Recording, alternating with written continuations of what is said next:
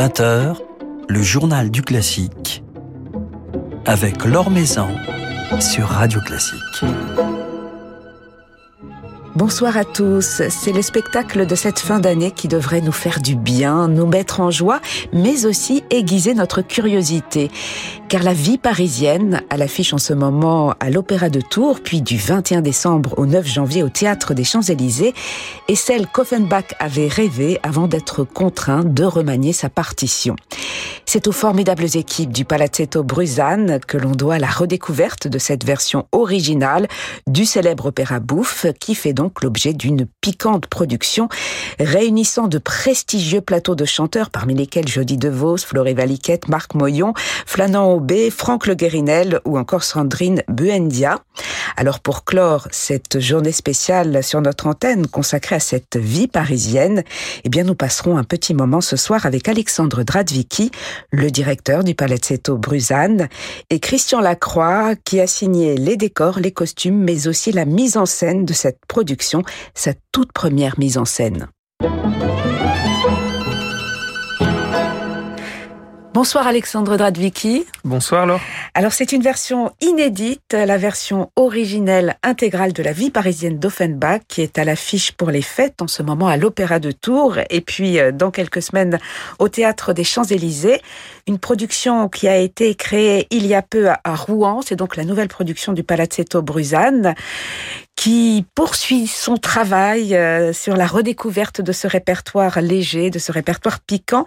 Avant de parler justement de, cette vie parisienne, est-ce que vous pourriez nous éclairer sur l'importance de ce répertoire bouffe au sein des recherches que mène le Palazzetto Bruzane il y a quelques années, on a voulu euh, vraiment faire comprendre à notre public, à nos aficionados et au public en général que la musique romantique française, même si le terme romantique donne un côté très euh, sérieux ou très élitiste potentiellement à ce répertoire, qu'en fait, c'est avant tout de la musique légère, qu'en termes de quantité, la musique légère, la chanson de café-concert, l'opérette, la comédie musicale, euh, quantitativement est beaucoup plus présente dans le répertoire que le grand opéra qui est créé finalement, il y en a deux ou trois nouveaux titres par an, alors que les opérettes, c'est potentiellement 20 ou 30.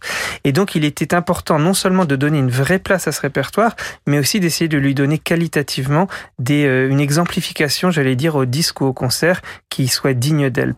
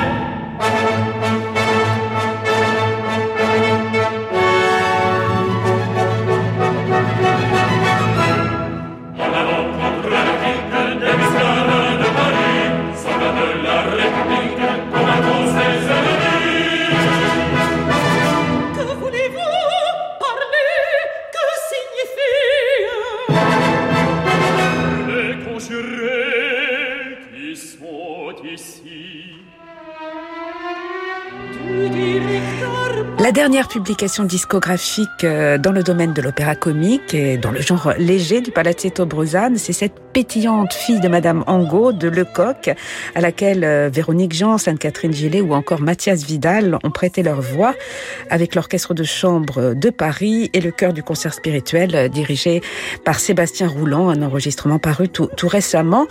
Ce type de répertoire, Alexandre Dradvicki, c'est vrai qu'il fait particulièrement du bien en, ce moment. Il est aussi exigeant, aussi difficile que le répertoire entre guillemets euh, sérieux la fille de Mamango est un très bon exemple de tous les, quiproquos autour de ce répertoire parce qu'on en fait une opérette euh, de Nouvel An alors qu'en fait c'est un opéra comique et la subtilité euh, euh, va bien au-delà d'une question terminologique parce qu'en fait La fille de Mamango musicalement c'est très écrit, vocalement c'est très exigeant et vraiment pour nous l'idée c'était d'essayer de, dépoussiérer la discographie. Il y a déjà des films de Madame Mango qui sont peut-être un peu datées même si certaines ont profité de très grands chanteurs mais dans les années 60 ou 70 on faisait du Offenbach ou du Lecoq la voix ne pouvait plus faire autre chose. L'avantage d'avoir des gens comme Véronique Jean, Anne-Catherine Gillet, Mathias Vidal que vous citiez et, tous les autres, c'est que nous avons essayé de, de, cueillir ces fleurs au moment où elles étaient tout à fait épanouies. Et je crois que voilà, l'opérette doit aussi ne plus être un répertoire de fin de carrière, mais en tout cas quand on l'enregistre, un répertoire des grands jours. Et justement, le fait de pouvoir faire appel à des grandes voix vous permet, Alexandre Dradvicki, de redonner vie à la version originelle de la vie parisienne d'Offenbach. C'est la version qu'Offenbach avait rêvé initialement, qu'il aurait voulu euh, voir jouer sur, une scène. Quand Offenbach écrit pour le théâtre du Palais Royal, qui est un théâtre de vaudeville, donc ce sont plutôt les acteurs qui sont là et pas forcément de grands chanteurs, il n'a pas euh, pris la pleine mesure euh, des moyens de ses futurs interprètes et pendant les répétitions, il se rend compte, notamment pour les personnages qui entrent à l'acte 4, à l'acte 5, que euh, les artistes sont incapables de chanter la musique qu'il a euh, imaginée, on peut dire la musique qu'il a rêvée pour cette vie parisienne originelle. Et donc il va couper, sabrer, couper deux actes entiers quasiment et sabrer les autres. Malgré tout, c'est un grand succès. Mais euh, cette vie parisienne a déjà profité des, travaux de Jean-Christophe Keck il y a quelques années qui avait redécouvert partiellement l'acte 4 inédit. Là, on a pu aller plus loin puisqu'on a pu le présenter intégralement et dans une, une orchestration tout à fait offenbachienne. Mais surtout, on a retrouvé un grand nombre de morceaux dans les actes précédents, les grands finales, finale l'acte 2, finale de l'acte 3. C'est 16 euh, morceaux sur 35 qui sont différents, c'est-à-dire qu'on a quasiment la moitié de la musique que les gens ne connaissent pas. Donc ce doit être assez déroutant pour un public qui connaît euh, euh, cette œuvre. Alors, c'est assez amusant de constater que la vie parisienne, on connaît, mais en fait, on connaît trois morceaux, quatre morceaux. C'est presque un concept qu'on connaît globalement avec quelques titres, mais euh, certains, en fait, étaient persuadés en entendant euh, nos inédits qu'ils avaient déjà entendu ça. Donc, c'est tout à fait euh, amusant de voir que cette vie parisienne, c'était une espèce de, de, de, tronc commun de la culture de l'opérette, mais qu'on n'en maîtrise pas forcément les secrets parfaitement. Oui, puisqu'on retrouvera le rondeau du Brésilien, on retrouvera les couplets de la veuve du colonel et, et tout cet esprit euh, de French Cancan, de quadrille que l'on aime tant dans cette partition euh, d'Offenbach Alors tous les tubes sont là parce qu'évidemment Offenbach, quand il a coupé, il a conservé ce qu'il savait être les morceaux les plus euh, pétillants. La grande troncature, j'allais dire, c'est l'acte 3 joué qui disparaît complètement et qui est remplacé par un acte 3 composé dès juin 66 et qui nous semble particulièrement savoureux. Et d'ailleurs, le public de Rouen ne s'y est pas trompé parce qu'il a réservé un des hurrahs à cet acte 3 euh, juste avant l'entrée. Donc, euh, on veut croire que effectivement l'acte 3 connu est tout à fait euh, génial, mais que le, son prédécesseur n'est pas moins bien. Et comment avez-vous fait, Alexandre Dradwicki, avec les équipes du Palazzetto Bruzane, pour reconstituer cette version inédite? On, on, trouvait facilement ces sources ou il a fallu vraiment faire tout un travail d'enquête? En fait, le Palazzetto Bruzane dispose de ce qu'on appelle le génie de la lampe magique, qui n'est ni plus ni moins que Sébastien Truster, euh, qui est notre responsable des éditions, et qui s'est posé la question de comment retourner aux sources, c'est-à-dire aux archives du théâtre du Palais Royal. Et comme celui-ci a été racheté euh, à la fin du 19e siècle par le théâtre des variétés, il fallait juste avoir la bonne idée d'aller à la Bibliothèque nationale dans les archives du théâtre des variétés et non pas celle du Palais Royal. Et donc c'est là qu'il a ouvert des dizaines de, de cartons qui révèlent des centaines, pour ne pas dire des milliers de pages de musique inédite. Alors, outre cet intérêt historique, musicologique, euh, qu'apporte cette nouvelle euh, version à l'œuvre? Plus de cohérence, euh, finalement? Alors d'abord, je dirais qu'au niveau du théâtre, effectivement, notamment le, ce nouvel acte 4, on se rapproche de l'esprit de Labiche et de Feydeau, donc les portes qui claquent, les, les, intrigues inextricables qui se nouent et qui se, se dénouent. Et donc c'est vrai que d'un seul coup, la vie parisienne devient aussi une pièce de théâtre. L'autre chose, c'est que dans les morceaux qui ont sauté, on a évidemment à la fois des, des morceaux pour les petits rôles qui étaient incapables de chanter ça, mais qui du coup sont remis en valeur. Pauline, Urbain, notamment Bertha, tous les personnages euh, prennent de l'épaisseur, donc on a vraiment l'esprit de troupe. Et puis, euh, dans les morceaux euh, qui euh, sont tombés sous le, les, les, ciseaux de cette censure offenbachienne, en fait, il y a surtout des grands morceaux d'ensemble difficiles. Par exemple, le final de l'acte 4, par exemple, le trio diplomatique. Ce sont peu ou prou les morceaux les plus spectaculaires pour le public d'aujourd'hui.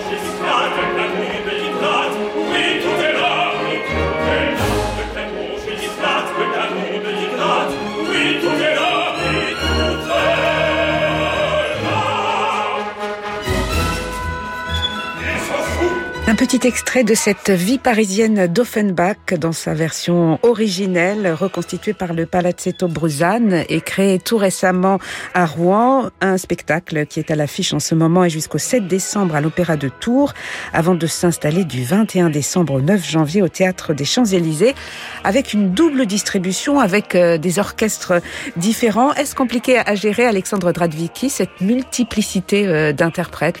Alors effectivement, ce double cast suppose des adaptations parce que tout le monde n'a pas le, même charisme, le même, euh, la même taille tout simplement, le même, euh, euh, le même emploi de, jeu. C'est aussi compliqué parce qu'on a un spectacle qui est assez envahissant, mais dans le bon sens du terme pour le plateau. Et donc effectivement, il faut que ce décor tienne dans des salles qui ne sont pas toutes identiques. On est presque dans un rythme de revue de, de, cabaret parisien puisqu'on a des, des changements de costumes, 10 costumes par choriste à changer parfois en 20 secondes. Et donc c'est vrai qu'il faut à chaque fois réapprendre ce travail de, de, coulisses à chaque équipe et il faut la foi, mais nous l'avons. voilà, donc euh, c'est le nouveau spectacle du Palazzetto Bruzane. Vous allez continuer, Alexandre Tradvicki, votre exploration de ce répertoire euh, euh, léger. Alors c'est un fil rouge, pour ne pas dire même un câble rouge que nous allons déployer aussi longtemps que nous pourrons. Et bien sûr, Offenbach restera au centre de ses préoccupations parce qu'il y a encore tant de Offenbach pas connus à défendre. Et je pense que c'est une très grande chance pour ce compositeur qu'aujourd'hui il y ait plusieurs éditeurs, plusieurs chercheurs, plusieurs euh, institutions qui se consacrent à Offenbach. Euh, donc je pense qu'Offenbach a aussi besoin euh, que cette, je vais pas dire cette concurrence, mais que cette émulation entre chercheurs et entre éditeurs puisse produire des fruits très divers et qui seront tous appréciés à leur juste valeur. Alors parmi les, spectacles que l'on pourra apprécier euh, à la rentrée, il y aura la reprise euh, du Docteur Miracle de Lecoq, le 66 d'Offenbach dès le mois de juillet. Qu'est-ce que c'est le 66 d'Offenbach? Alors le 66, c'est une illustration de cet autre pan du répertoire léger qui est souvent dévalorisé. Ce sont les petites opérettes qui durent souvent entre 30 et 40 ou 50 minutes et qui là encore doivent être confiées à des gens qui savent jouer autant que, autant que chanter.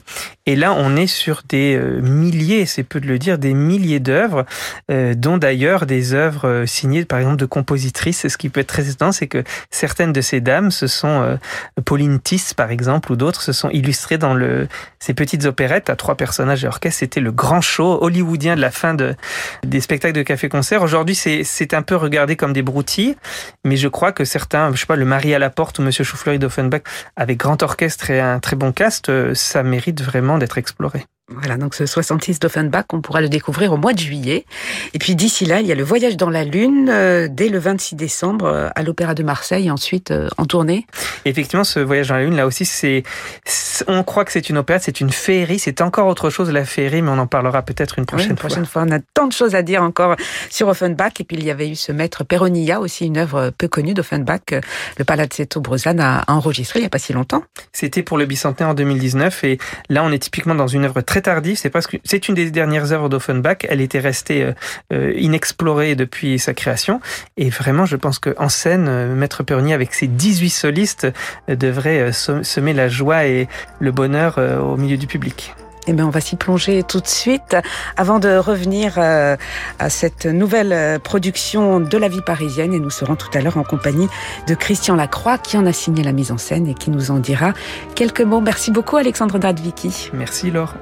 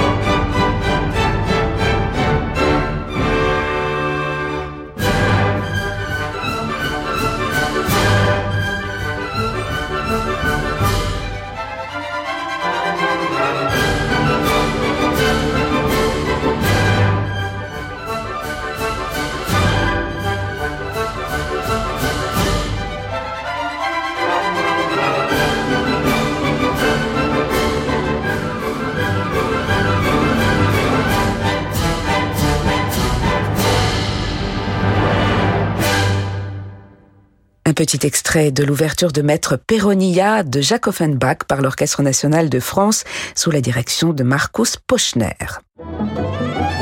L'Or Maison sur Radio Classique.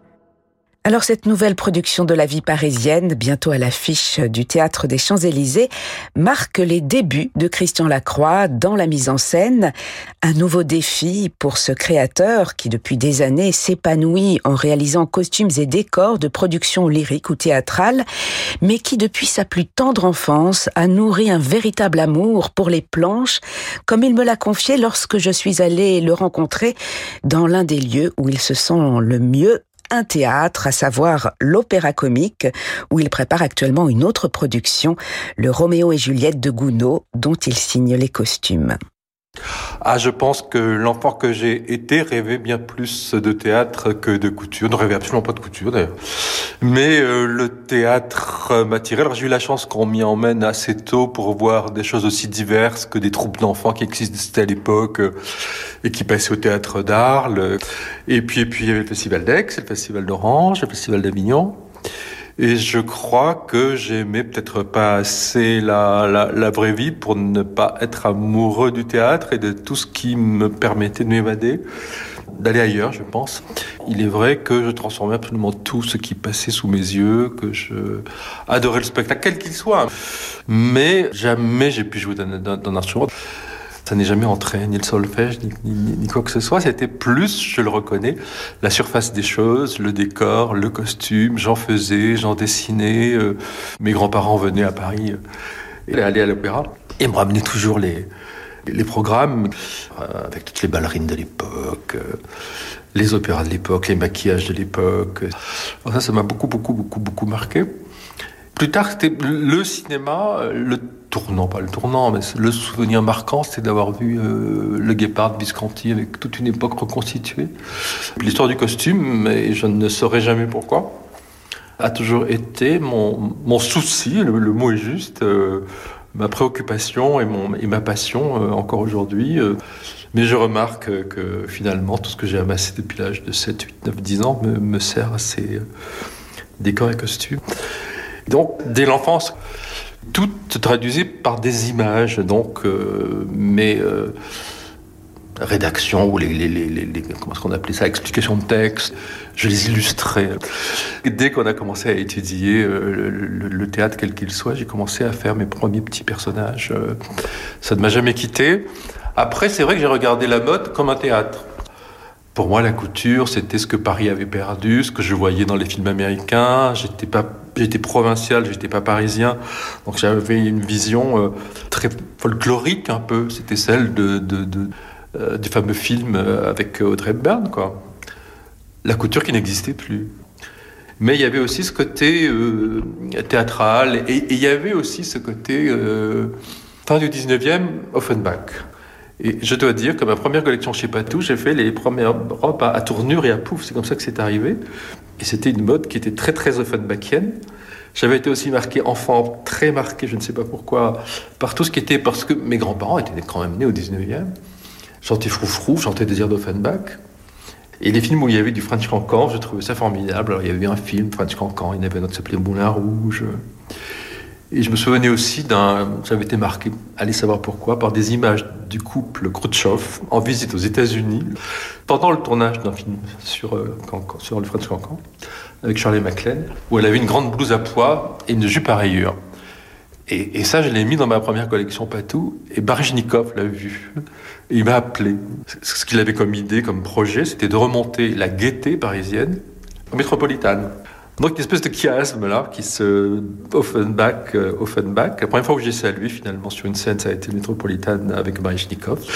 Et j'ai trouvé assez, euh, je sais pas, un bon signe qu'on vienne euh, m'inviter à la fois le Palazzetto et le Théâtre des Champs-Élysées à à retrouver Jacques Offenbach, euh, surtout dans cette version que personne n'a entendue.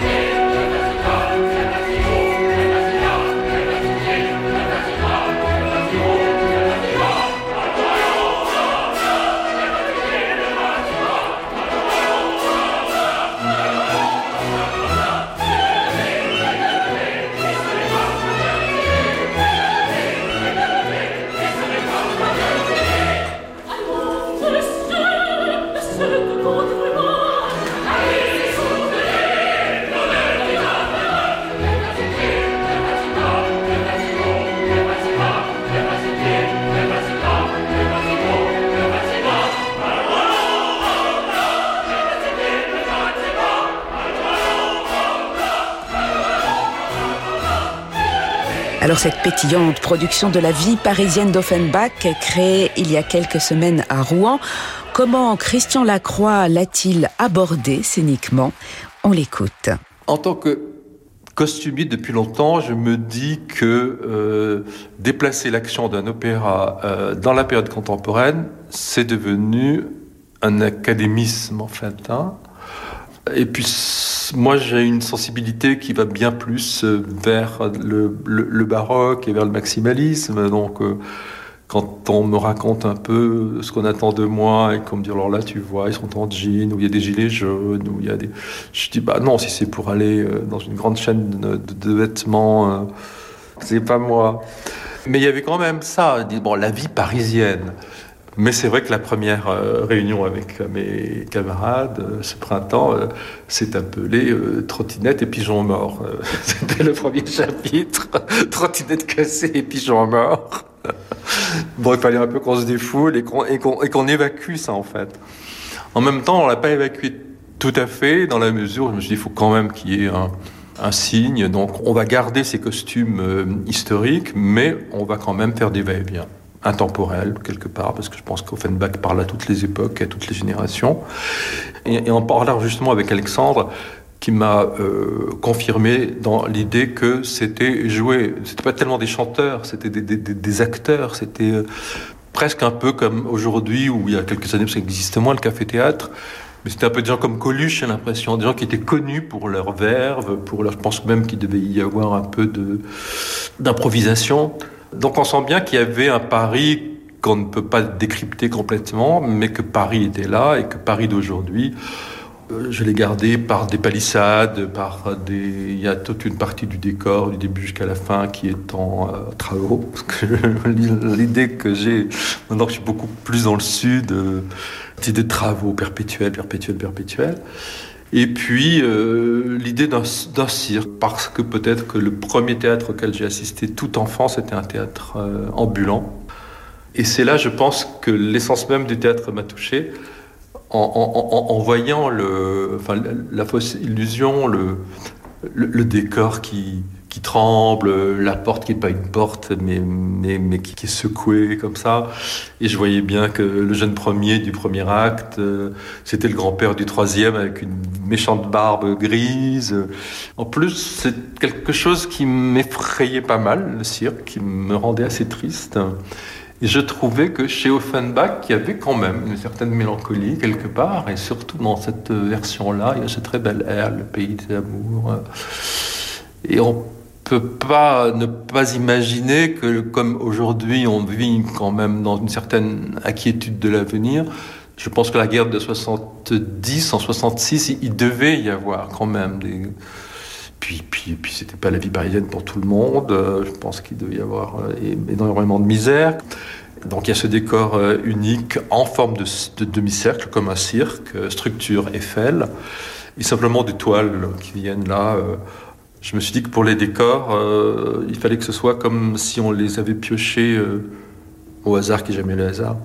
Euh, dès que j'ai mis le pied dans le magasin des décors, j'ai été, mais il y avait aussi bien des langoustes en plastique, une banane. Et, ça a vraiment servi la mise en scène. Par exemple, je suis tombé sur un canapé très très vieux, un peu sale, avec un grand trou. Et je me suis dit, ben voilà, pour euh, ce fameux acte 4 euh, avec le trio des, des ronfleurs, euh, qui est très très bien décrit, hein, un tel sous un tapis, un tel sur un fauteuil, un tel sur le canapé. Je me suis dit, bon, on va utiliser le trou. c'est parti un peu comme ça, avec le hasard de ce sur quoi je, je, je, je tombais.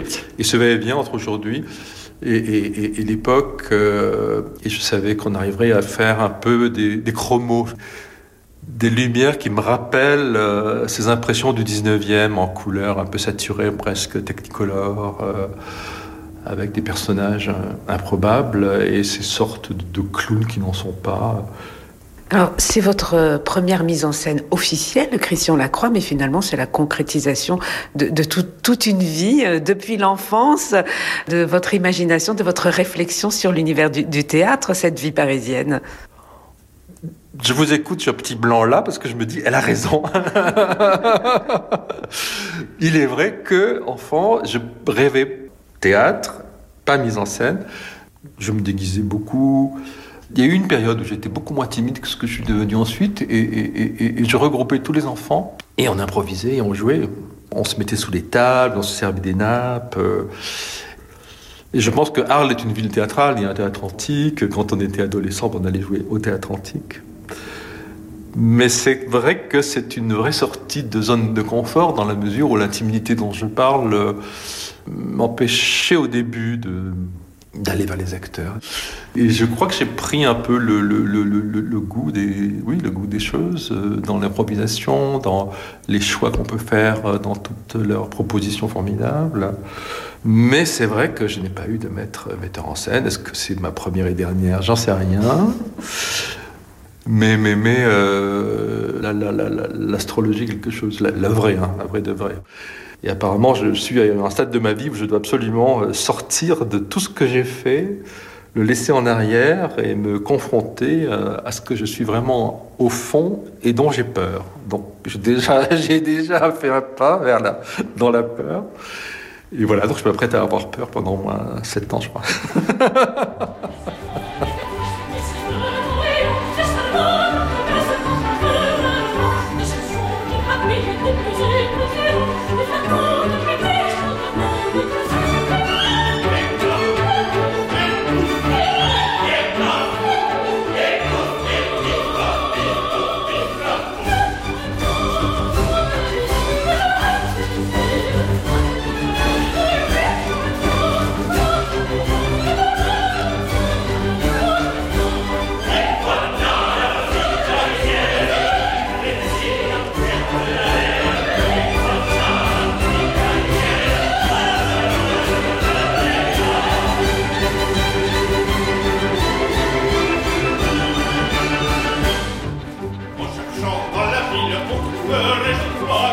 nouvel extrait bien entraînant de cette production de la vie parisienne d'Offenbach, le final du cinquième acte, dans cette version originelle, captée il y a quelques semaines à Rouen avec Florie Valiquette, Éric Huchet, Franck Le Guérinel, le chœur Accentus et l'orchestre de l'Opéra de Rouen dirigé ici par Romain Dumas. Un spectacle à découvrir du 21 décembre au 9 janvier au Théâtre des Champs-Élysées. Voilà, c'est la fin de ce journal du classique. Merci à Bertrand Dorény pour sa réalisation. Lundi, c'est Roberto Alagna qui passera un moment avec nous dans le journal du classique. Très belle soirée à tous. Je vous laisse maintenant, comme tous les soirs, avec Francis Drezel.